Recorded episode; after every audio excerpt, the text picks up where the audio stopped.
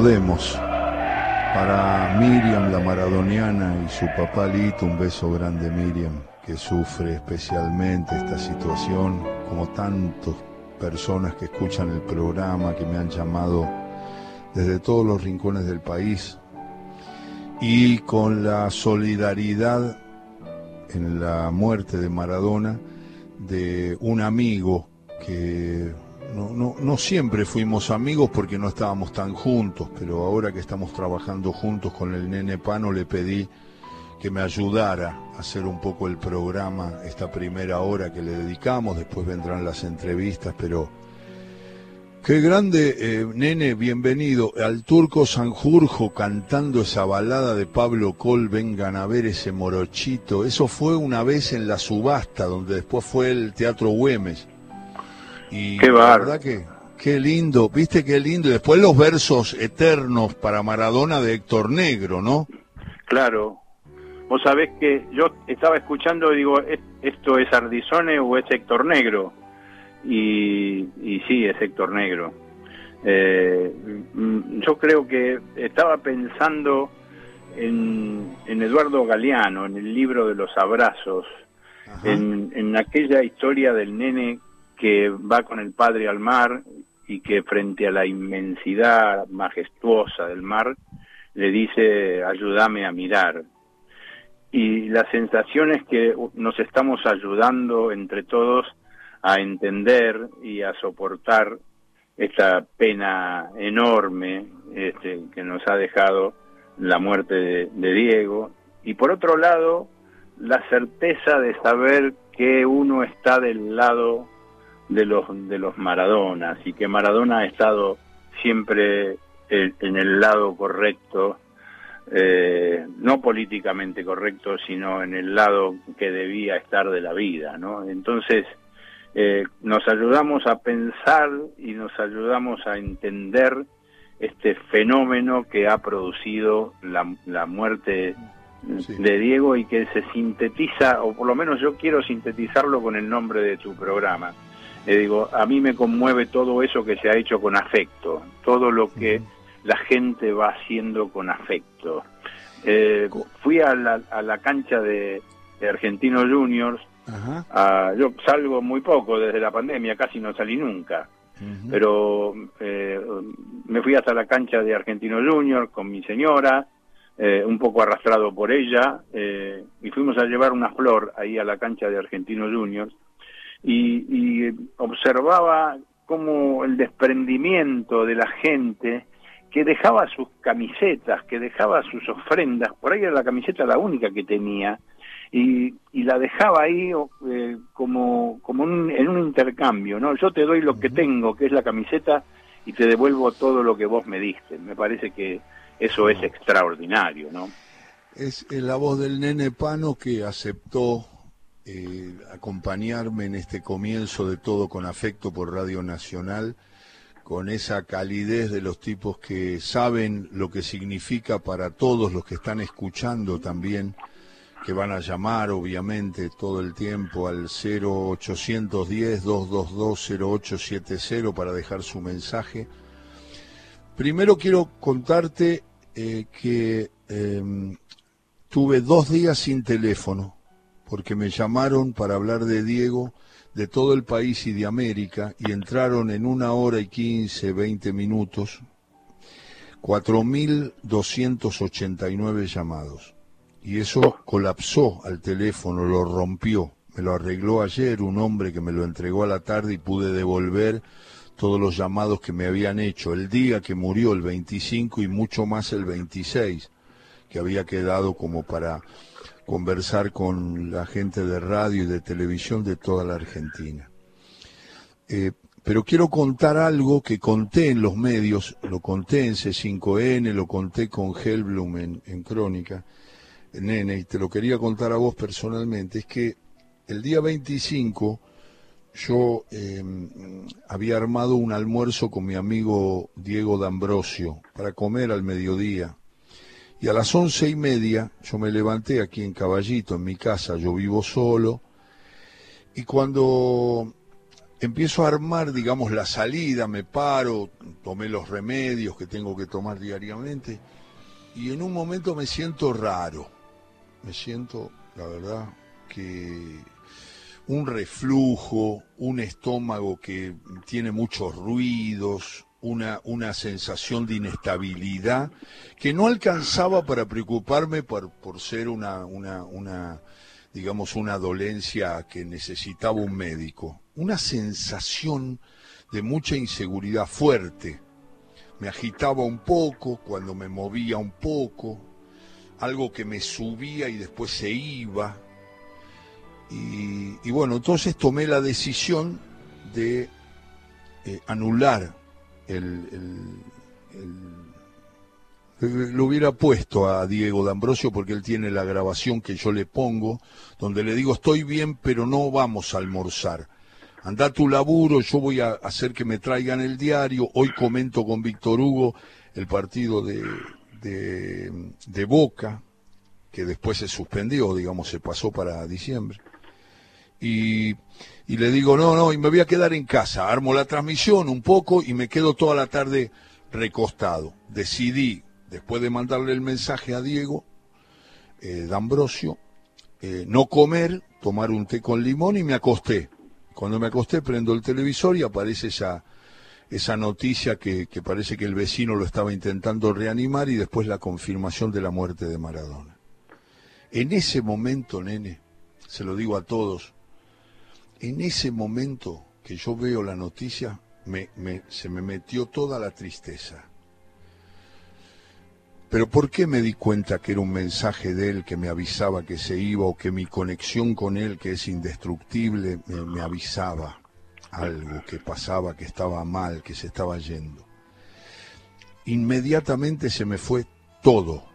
Esa sensación de reflujo, de inestabilidad se me fue me invadió una tristeza, una cosa que no podía resolver, como nos pasó a todos, pero hice una referencia tan personal para mm. transmitir lo que le pasó a mucha gente.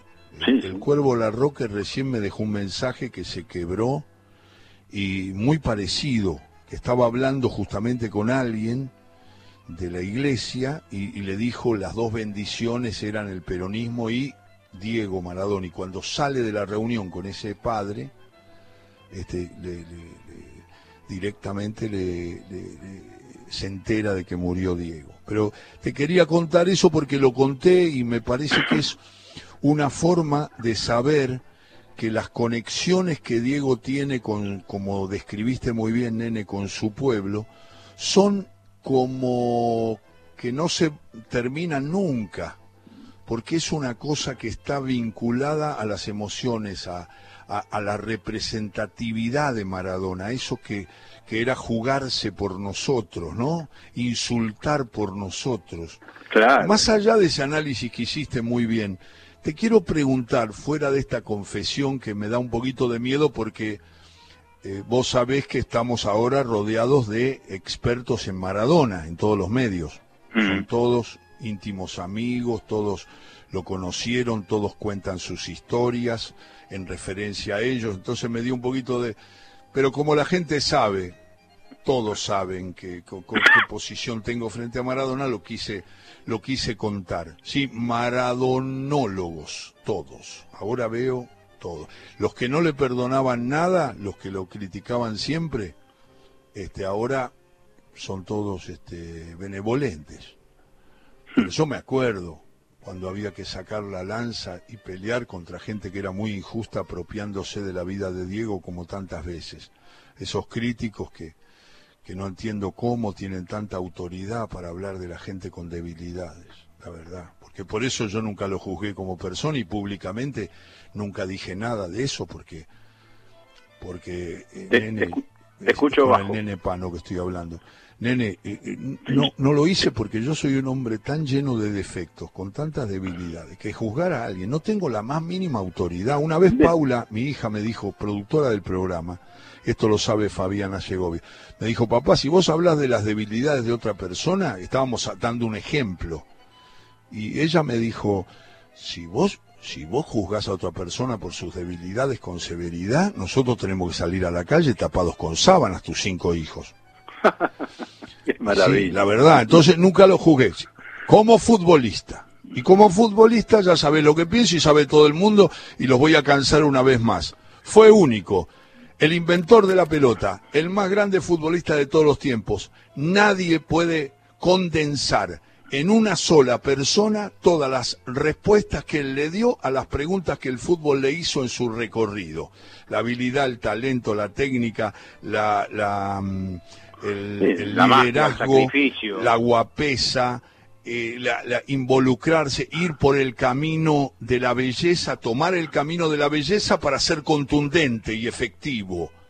Eso no lo va a lograr nunca nadie. Está en una pileta solo Solo chapalea a un costado Pelé, más cerca. Y a Messi lo dañaron mucho metiéndolo en esa comparación y todo cuando Messi en su película como un pibe divino, lo que dijo en la despedida, Diego Eterno, qué lindo lo que dijo Messi.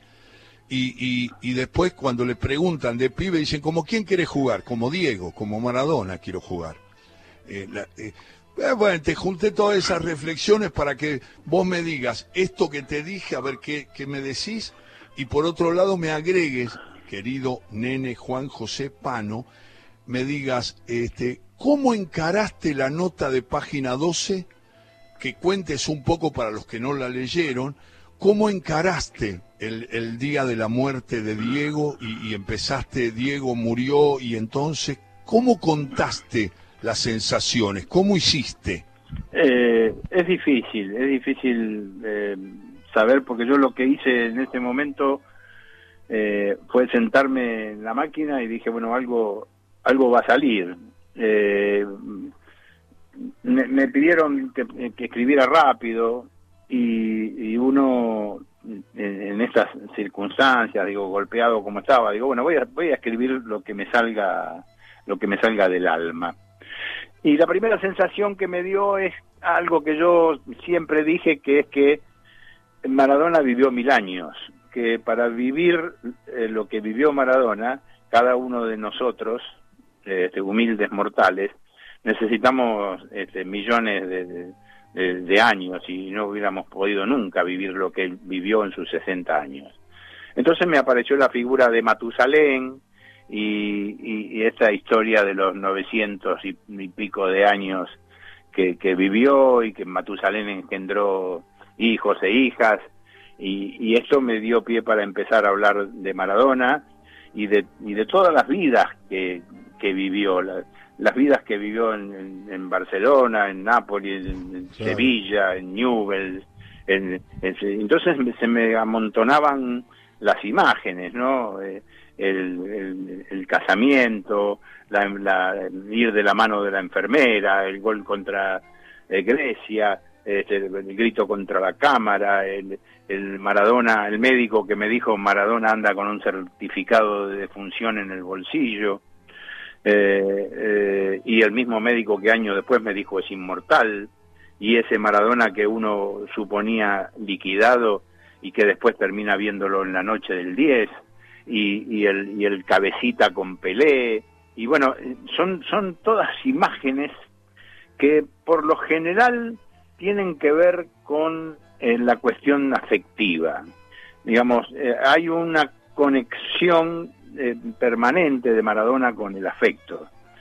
Desde el, momento en que yo lo vi jugar por primera vez y, y, haber tenido la suerte de verlo jugar en aquel partido contra el Cosmos en Tucumán el 4 de noviembre del 78, eh, en el primer partido de la selección juvenil, un partido contra el Cosmos de Beckenbauer y de Chinaglia, y, Beckenbauer diciendo, este pibe eh, eh, tiene, va a llegar lejísimos, y bueno, y después de haberlo visto en los mundiales, y bueno, y se me fueron juntando todas esas imágenes y, no perdía de vista la idea de esto, ¿no? De la idea central de que Maradona eh, vivió mil años y además nos hizo vivir eh, muchísimo, nos hizo vivir muchos años a, todos nosotros.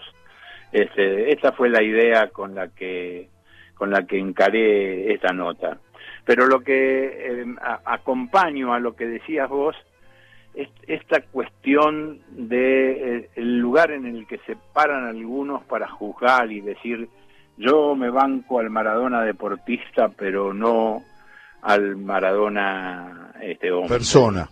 Al Maradona persona. Y, y esto me parece, yo me compro el combo completo, me parece que una forma de bronca contra Maradona. Yo este que jugaba bien, este no me banco que haya sido un negrito de la villa, que haya llegado tan lejos. Esto es lo que me parece que subyace en algunos comentarios de este tipo. Y del mismo modo algunos super maradonólogos que en el afán de, exaltación de Diego eh, lo, lo, que hacen es cuestionarlo a, a, Messi y dice, bueno, Messi no le llegaba ni a los tobillos y qué sé yo, que, con una cosa que no es necesaria en este momento. Digo, estamos todos este, seguros de lo que de lo que fue Maradona, no, no, no es momento no es momento de comparación con nada. En todo caso, lo que es un momento de tener una mirada geográfica que nos dice que Maradona siempre apuntó al sur. Maradona en, Fiorito, Maradona en el sur de Italia, en el, Nápoli pobre frente al, norte poderoso, Maradona en, Sevilla, en el sur de, España, Maradona del sur de la vida. Eh, y, y, esto me parece eh, extraordinario, ¿no? Eh, digo, esta coherencia que tuvo en medio de todas sus incoherencias y de todas las cosas que uno podría este, cuestionar si se parara en un pedestal, en medio de todo eso, nunca perdió lo importante, nunca dejó de tener la vista clavada sobre el sur.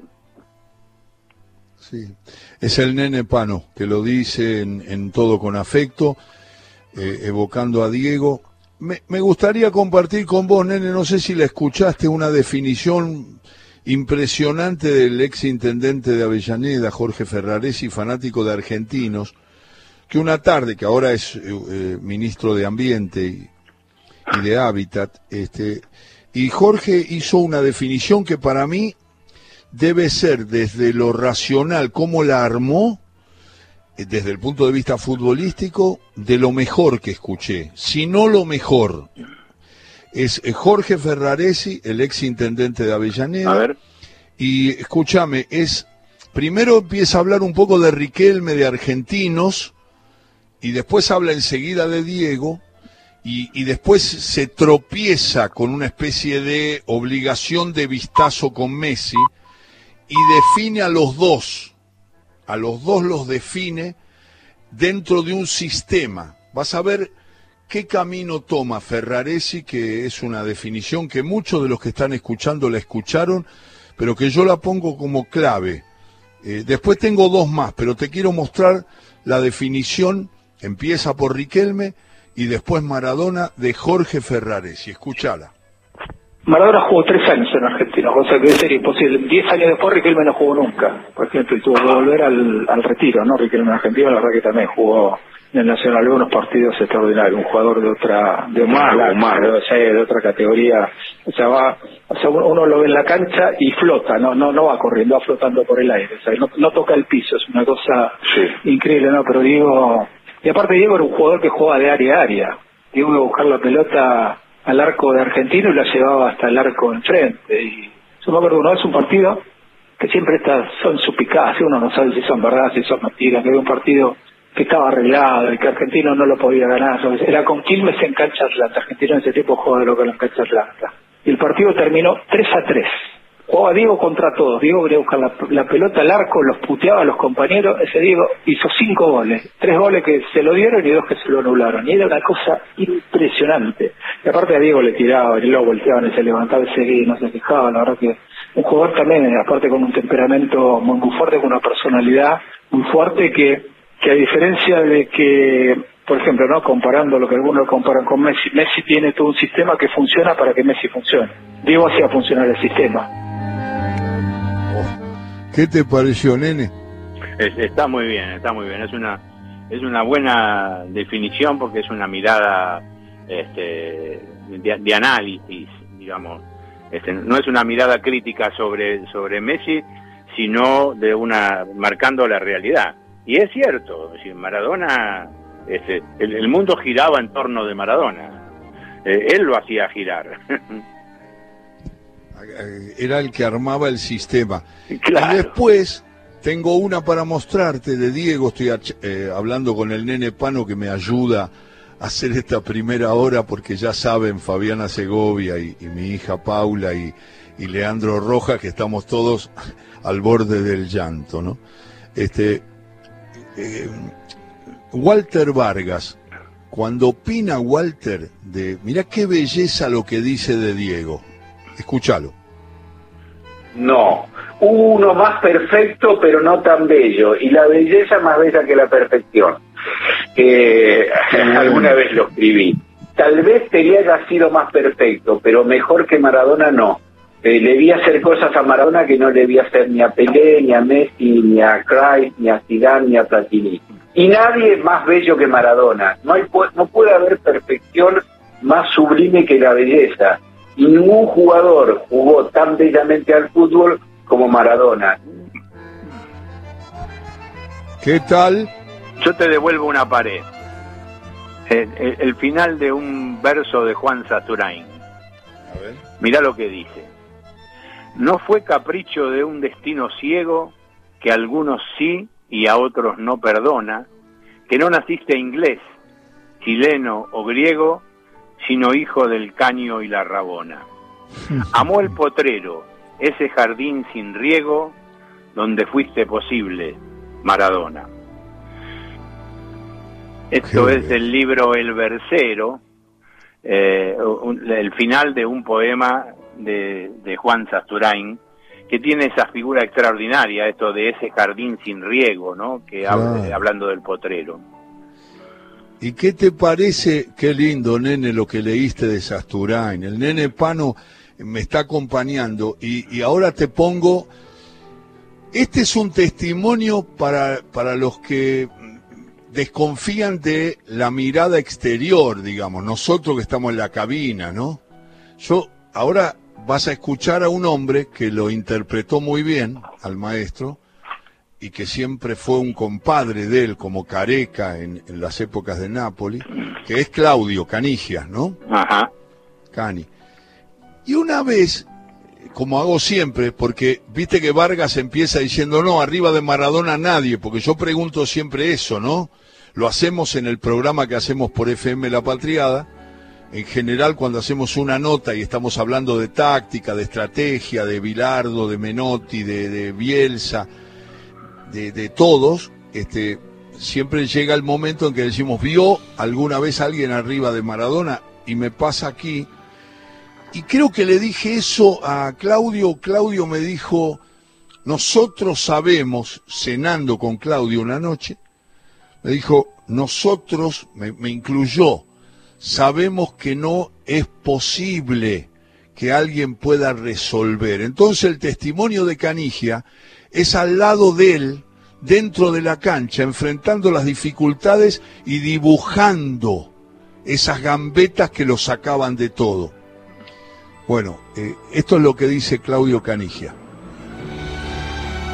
hay cuatro o cinco cosas que es imposible para cualquier jugador en el mundo que he visto, los anteriores, los que hay ahora, cualquiera que es imposible que lo hagan. Decime una.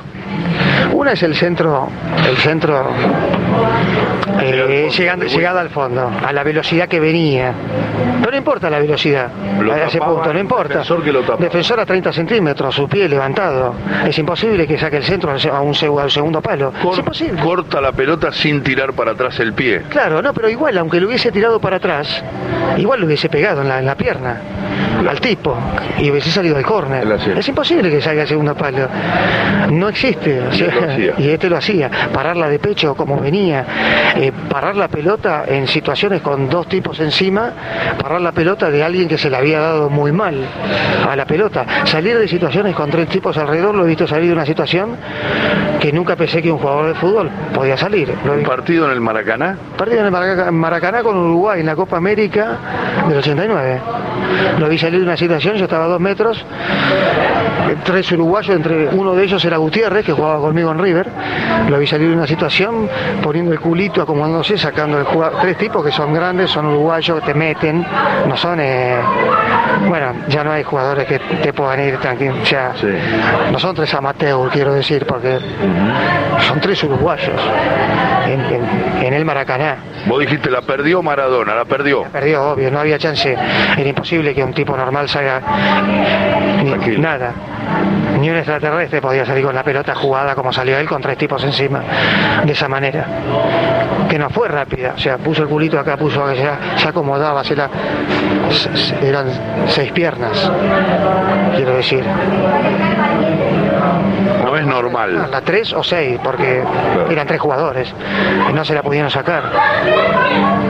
No es normal, no es normal salir de una situación de esa, no puede salir nadie. Entonces hay cosas que es imposible compararlo con, otro jugador. Ahí estaba Canigia hablando de Maradona, nene Pano. Qué, bárbaro el privilegio de Canigia de ver, eh, ser espectador privilegiado de, cerca, a, 10 metros, a 5 metros, de ver estas cosas, ¿no? Y después decirlas, contarlas como las cuenta, como lo, podríamos hacer nosotros los que miramos desde arriba, desde la tribuna pero pero él lo, lo, tuvo ahí al lado. Hay, hay había otra cosa que uno miraba de, Maradona, eh, que la, sensación que te producía cuando cortaba, que tenía un tobillo giratorio, que, ese tobillo no era normal, que era no tenía la flexibilidad del resto de los mortales, porque él cortaba y quedaba y quedaba este, el rival girando como un trompo y él de frente a la jugada con después del corte con la cabeza levantada, digamos. Esto que hacía a la salida de una gambeta este, y, después tocaba y iba a buscar, era maravilloso, digo, eh, eh, propio de un superdotado, ¿no? Impresionante, la verdad, impresionante. Nene, no sabes cuánto te agradezco este comienzo porque no me animaba a hacerlo solo, porque como todo el mundo sabe estoy muy afectado y no voy a hablar mucho de eso porque es hablar de autorreferencial y no me gusta.